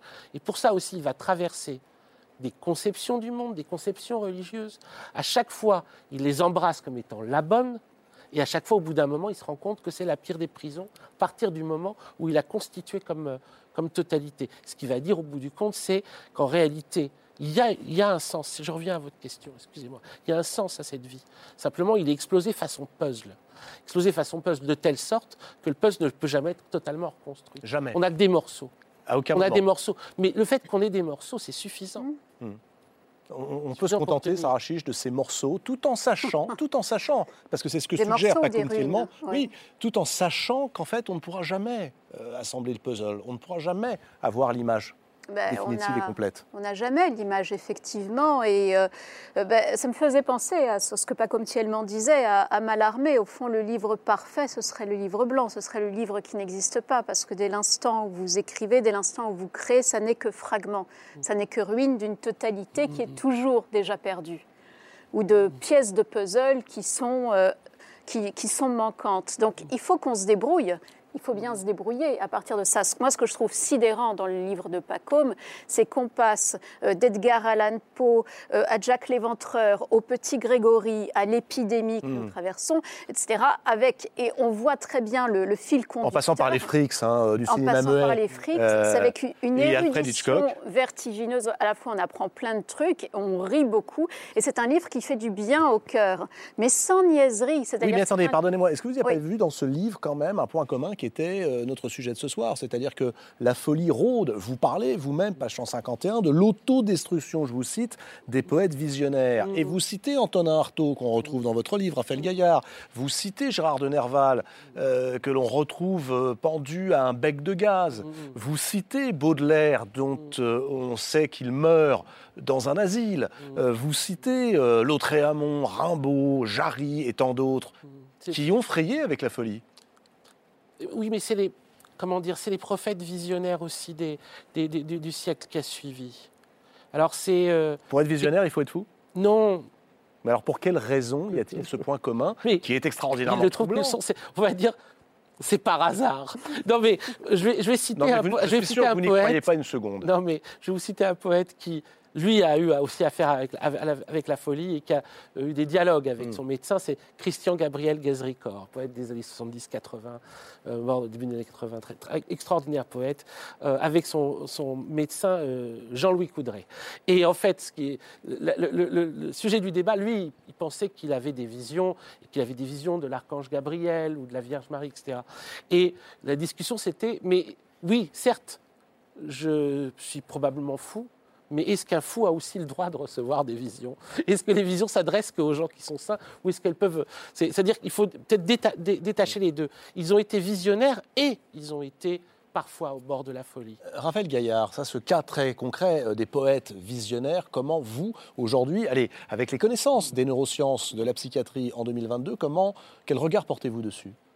Sur les maudits, euh, je, pense que, et vous le dites très bien, c'est plus dans, le rapport au décours, euh, le, rapport qui- de reconstruction des fragments qu'il reste d'une expérience exceptionnelle, euh, que se situe l'œuvre, ce que vous venez de dire de, de, Cadic, euh, c'est- tout ce qu'il écrit au décours de cette expérience exceptionnelle, incroyable, qui est celle d'entendre des voix. Et finalement, chez chacun de ces auteurs, ce qui nous intéresse, c'est l'effet de reconstruction de quelque chose qui est épars, qui à un moment donné a été traversé par quelque chose, on ne sait pas trop quoi, mais là où est l'œuvre, c'est dans la reconstruction. C'est pas dans le moment euh, où ils sont traversés. Ça n'est pas dans, dans le chemin de Damas. Et vous, vous allez même plus loin euh, en, en disant que c'est précisément parce que ça ne s'écrit pas que ça ne devient pas une doxa, une Mm. doctrine, une croyance révélée, qu'il y a quelque chose de l'ordre de l'intelligence. Finalement, vous avez ce, ce rapport à la connaissance qui dit, euh, là aussi, le- le- le- la force qu'elle est, mais, aussi sa fragilité ou, ce qu'elle expose de notre fragilité. En vous lisant, moi, j'ai- pensé à une curieuse expression euh, des philosophes, celle de charité herméneutique. Je ne sais pas si vous connaissez cette expression, qui a donné lieu à des débats dans la philosophie analytique, et qui dit que dans un rapport au texte, il faut, dans un rapport donc d'interprétation, d'herméneutique au texte, il faut une forme de charité, c'est-à-dire de bienveillance, avec l'idée qu'il y a une, intelligence dans ce texte et s'interdire le, procès d'intention de stupidité. Et on, ressent dans la lecture une, forme de, charité herméneutique chez vous, c'est-à-dire vous, vous voulez tirer de chacune des expériences relatées euh, ce qu'elle a d'intelligent. Et ça va même plus loin parce que vous laissez entendre qu'il y a une intelligence cachée quelque chose que l'on n'atteint pas vraiment. Et d'ailleurs, pour l'atteindre, il va falloir passer à une autre histoire et puis passer de Philippe Cadic euh, à, Otis Redding. Et ça, ça donne une curieuse impression, c'est qu'on on frissonne en fait. hein. On atteint presque une vérité. C'est le thrill euh, de- de- du, du- du thriller, euh, mais, mais sans jamais la tenir. En fait, euh, pour vous, il faudrait parler non pas de charité herméneutique, mais de thriller herméneutique. Ah, c'est pas mal. ouais, Ah, ouais. J'aime beaucoup. Ah, c'est Merci. bien. Oui, non, ça me plaît beaucoup. Ça résonne à plein de points. Je vais vous dire pourquoi. Alors, surtout parce que j'ai beaucoup réfléchi. C'est le titre du livre, hein, L'enquête infinie. hein. Pourquoi est-ce que nous, nous sommes tellement déçus lorsque nous avons la résolution d'une énigme? Euh, on, on est, on est, On, on adore les polars. on adore fait, les polars, euh, mais on, une on fois déteste les terminés, on Ah. est déçu. Bah oui. une fois qu'on a la fin, on a la fin. Et puis, bon, j'aime énormément euh, David Lynch. Euh, c'est pas un secret, j'ai écrit un bouquin sur Twin Peaks. Bon, Twin Peaks, Lynch au début, il voulait pas qu'on révèle qui avait tué Laura Palmer, le point de départ de sa série. Euh, la chaîne le- lui a force- le- l'a forcé. Donc après, il- c'est- tout- tout- tout- autre chose, beaucoup d'autres choses se sont passées. Mais c'était tellement fort l'idée d'avoir une énigme qu'on ne résoudrait jamais. Il y en a très peu pour le coup. J'ai cherché des... Alors qu'il y a tellement de récits policiers, le nombre de récits policiers où on ne, on ne résout pas l'énigme est infime. À la fois, c'est surprenant et après, c'est pas surprenant parce que c'est pas le deal. Les gens, ils veulent une réponse. Mais euh, voilà, c'est tout. Est-ce que ça veut dire qu'avec la vie, euh, j'ai beau demander que ce soit pas le deal, euh, elle se chargera de m'en proposer un autre? Bah, en fait, le truc, c'est que dans la vie, on veut tout le temps des réponses. Mais une fois qu'on les a, bon, on, on a oublié la question. Mais on, c'est- on- on passe notre temps à faire ça. Par contre, les choses qui nous habitent longtemps, c'est celles qui n'ont pas une résolution. Et c'est là où on va dire peut-être l'énigme peut se transformer en mystère. Mais Raphaël Gaillard vient d'y faire allusion. Pour quelle raison le surnaturel euh, vous est-il si cher? Car dans Et naturel, on va dire. Il vous- oui, le Il surnaturel naturel. vous est naturel. Euh, mais dans ces thrillers herméneutiques que sont Mm. vos livres, et notamment cette enquête infinie, au moment où vous nous donnez quelques pistes, et vous nous avez promené, alors avec les philosophes, avec le cinéma muet, avec Hitchcock, tiens, avec Otis Redding, ça c'est formidable, avec David Bowie dont on découvre qu'il est lui-même fasciné par le surnaturel, vous Mm. cloutez, comme on dit, dans un polar, euh, dans un thriller, Ouais. avec les séries télé Ah. proches du surnaturel. Hum, hum. Euh, en allant chercher, alors il va chercher Buffy, et- Buffy et les vampires. Oui. Il n'est pas sérieux, le philosophe herméneutique. Bah, Bah, si, bien sûr que si. Buffy et les vampires. Mais parce que, alors, si on, on part de, justement, qui est plus, plus connu, Buffy et, et euh, une autre personne que j'aime beaucoup, euh, Chloé Delhomme, qui est déjà venue dans cette émission, a aussi écrit un livre Mm. sur Buffy. Et on, on est quelques-uns à avoir quand même, euh, on- je ne suis pas le seul. à Elle y voit surtout de la sororité. Oui, mais on peut y voir aussi euh, un traité de démonologie. C'est-à-dire que euh, le fantastique, Ouais. c'est souvent aussi un regard porté sur une réalité qui est indicible autrement. Alors là, c'est particulier. C'est-à-dire qu'il y a des, des choses qui sont tellement euh, épouvantables qu'on n'arrive pas à les dire autrement que par des images de ce genre. C'est comme les enfants traumatisés qui vont dire j'ai vu un monstre. Comme les enfants traumatisés vont dire j'ai vu l'ogre. Est-ce que c'est pour ça que, pas comme tellement, il faut prêter très attention Oui. à ces contes de Grimm, à ce oui. que Bram Stoker fait avec Oui. Dracula, à ce que Stephen King Oui. a fait en jouant avec nos terreurs 10 fois, 20 fois, 30 fois, oui. Oui, oui, je dirais jamais assez. Bien sûr, et toutes les nouvelles formes de fantastique qui peuvent apparaître sont incroyablement révélatrices, on va dire, de, ce qu'une société est en train de produire, mais qu'elle n'arrive pas, dont elle n'arrive pas à se rendre compte. La fiction a toujours un coup d'avance. Elle a toujours un coup d'avance. Ça, vous êtes, c'est super, charité herméneutique, mais j'ai pas besoin. Enfin, comment dire euh, Si je fais de l'exégèse, c'est parce que je sais que la fiction a un coup d'avance. Enfin, je sais. C'est ce que je pense, en tout cas. Et donc, moi, je- j'essaie juste euh, C'est d'interpréter ça que pour un vois. psychiatre? La fiction a toujours un coup d'avance sur la réalité? En tout cas, j'aimerais beaucoup. J'aimerais beaucoup. Et je Est-ce que trouve vous y croyez? J'ai très envie d'y croire et, je, crois qu'il faut prendre le, le- mot fiction à sa racine en fait. hein. Euh, Comme le mot poésie, euh, euh, l'un et l'autre disent quelque chose de commun, c'est que on- on- on- avec la poésie on crée, poéaïm on crée, avec la fiction il s'agit même de donner forme. Et cette façon de donner forme, c'est cette façon de donner forme à notre réel, à ce que nous sommes.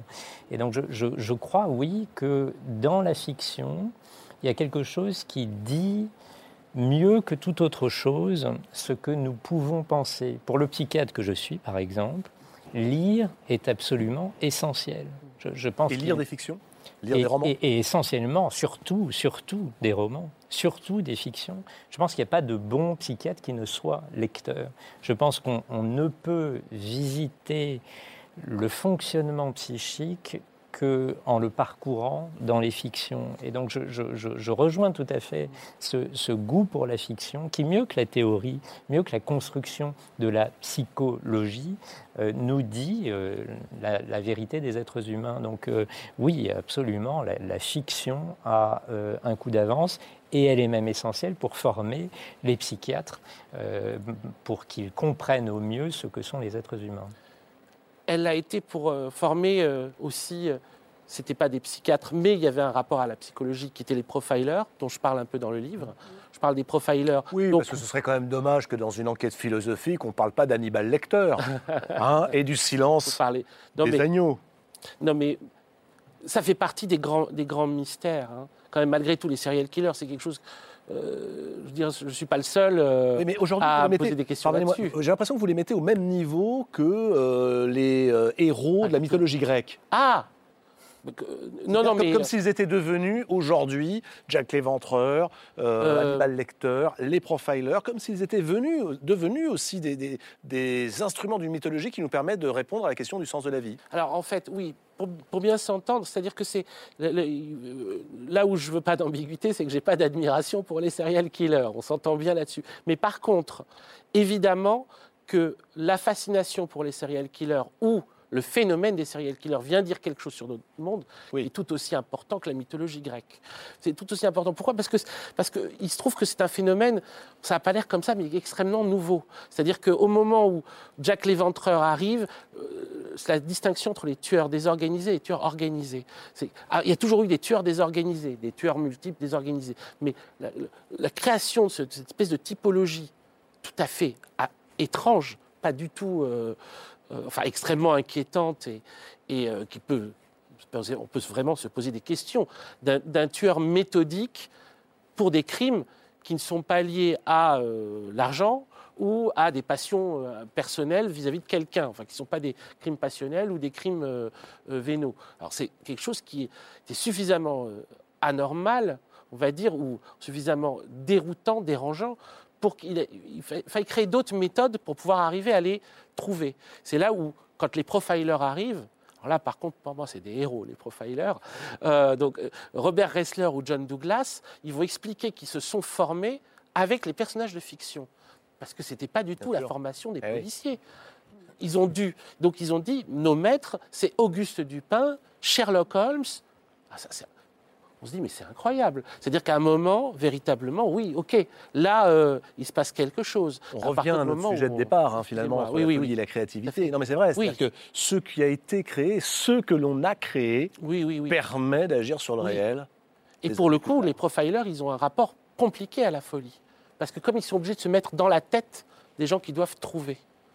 Ils ont écrit là-dessus. Je vous recommande les autobiographies de Robert Ressler et John Douglas. Quoi. Bon, C'est pas de la littérature, On- on va y aller. mais pour moi, c'est des très bons Promis. livres.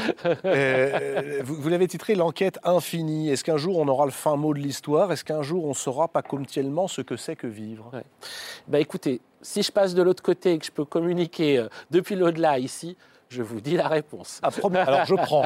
Pari lancé. Ok. Interview dans l'au-delà. Voilà. Très bien. Deal. Avec pas comtiellement. Il n'y a pas urgence. hein. Prenez votre temps. Merci. Hein, pas pressé du tout. Euh, je voudrais terminer justement euh, avec ce qui, ce qui rend fou en littérature, pas comme tellement, et que vous citez, mais que je retrouve comme ça chez les écrivains, qu'on aime beaucoup dans la grande librairie, chez les poètes, chez les conteurs. Tiens, c'est un conte justement. Ce conte qui raconte l'histoire, vous savez, de ce vizir euh, de Bagdad qui croise la mort sur la place du marché à Bagdad, la mort le tend la main, le désigne. Évidemment, terrifié, il rentre chez lui, il se précipite chez son calife et lui dit Ah là là, il faut que je parte immédiatement, je viens de croiser la mort sur la place du marché de Bagdad. Si je pars maintenant, peut-être que demain je serai à Samarcande, loin d'elle. Alors le calife, évidemment, lui dit Mais vas-y, mon bon vizir, pars donc Pars donc à Samarcande. Eh bien, quand même, il est un peu intrigué, notre euh, calife. Le voilà qui descend sur la place du marché, il voit la mort, et il lui dit Mais mort, pour quelle raison as-tu effrayé mon vizir? Et la mort lui dit Ah, bah, euh, très étonné de l'avoir trouvé là. J'ai rendez-vous demain à Samarcande avec lui. Ça rend dingue, ça. J'adore. Avouez que ça rend dingue, cette histoire. Euh, Qu'est-ce qu'elle vous dit de votre enquête? Pour moi, ça parle du, en fait, ça parle de- des moments où on a la vision du labyrinthe complet. C'est-à-dire, la vie, le rapport qu'on a à la vie, c'est comme une espèce de vision. D'un coup, on a des lumières, on a des trucs, on voit le- les parcours, les trajets, les trucs. Euh, Ce qui est dans le temps et aussi dans l'espace. Donc, quand on a une vision spatialisée soudain de sa vie, on voit un dessin. On voit un dessin avec des parcours, des, circuits, des, euh, des, nœuds avec des points, avec des rencontres. Ces rencontres qui vont se résonner euh, plusieurs années plus tard. C'est, tout ça, c'est comme une. euh, on, on- aurait un plan, ce serait comme un plan ou une tapisserie, c'est plus joli une tapisserie, une espèce de tapisserie. Et là, le truc avec Samarcande et Bagdad, ce qui est important, c'est vraiment la distance qu'il faut prendre pour aller à la rencontre de cette mort. On la voit là, et on doit partir là-bas pour aller la retrouver. Et ça, c'est déjà, un morceau du labyrinthe de ce pauvre vizir. Mais nous sommes tous un peu ce pauvre vizir. L'enquête infinie de Pacôme Thielmans, Opuf, les presses universitaires de France. Parlons maintenant de lecture à voix haute, si vous le voulez bien, avec un écrivain. Euh, qui est aussi un ancien prof, tiens, et qui est parti cette semaine rencontrer un certain nombre de nos élèves inscrits à ce concours qui s'appelle donc Si on lisait à voix haute, euh, concours que nous avons organisé pour tous les jeunes de la 6e à la terminale. C'est Laurent Binet, l'auteur de HHHH et de la septième fonction du langage, euh, qui est parti rendre visite à la seconde 501. Oui, seconde 501, c'est au lycée Descartes, à Tours. Regardez.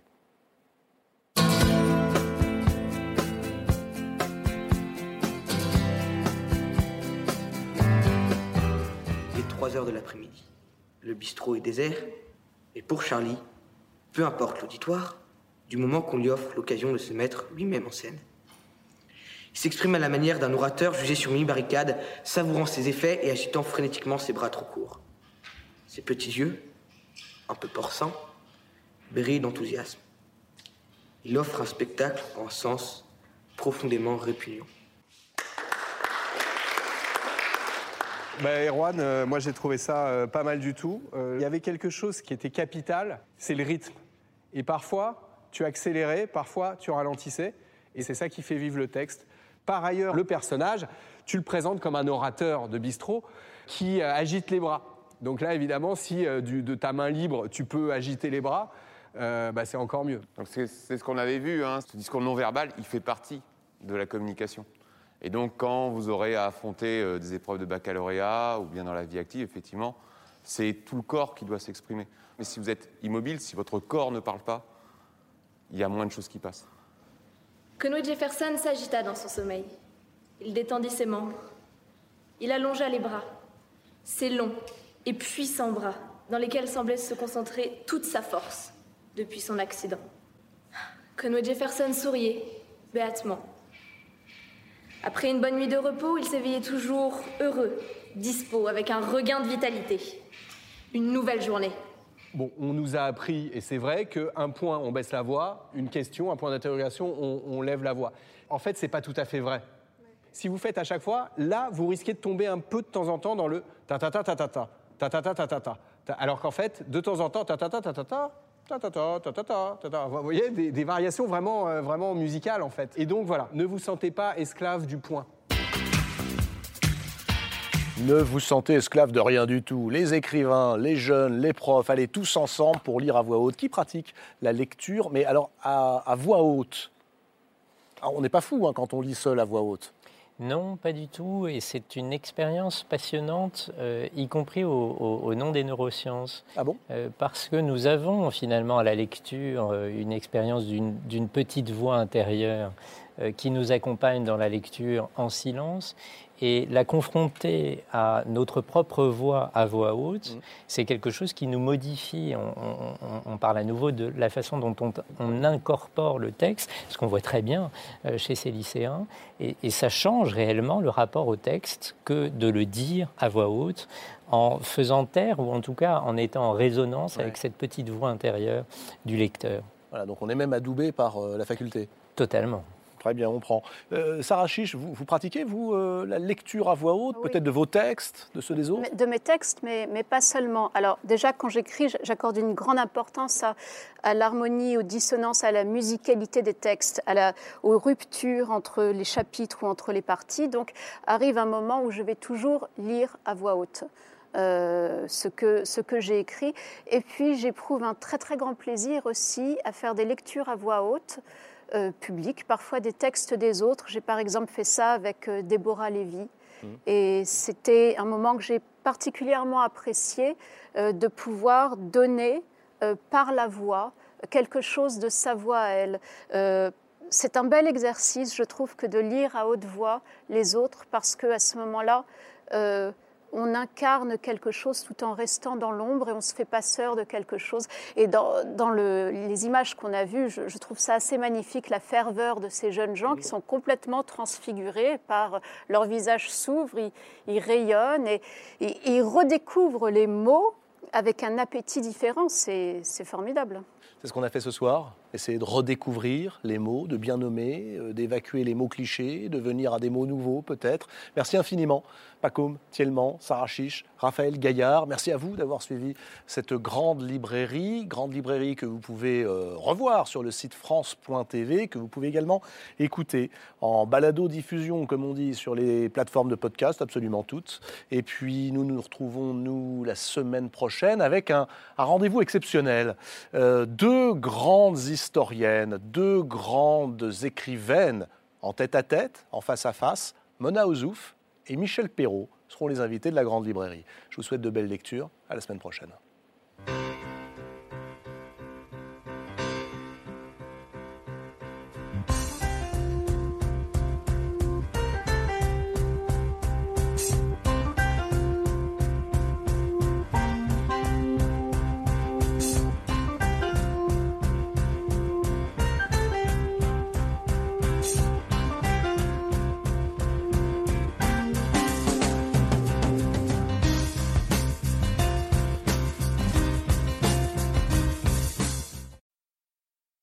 C'était La Grande Librairie, un podcast de France Télévisions. S'il vous a plu, n'hésitez pas à vous abonner. Vous pouvez également retrouver les replays de l'émission en vidéo sur France.tv.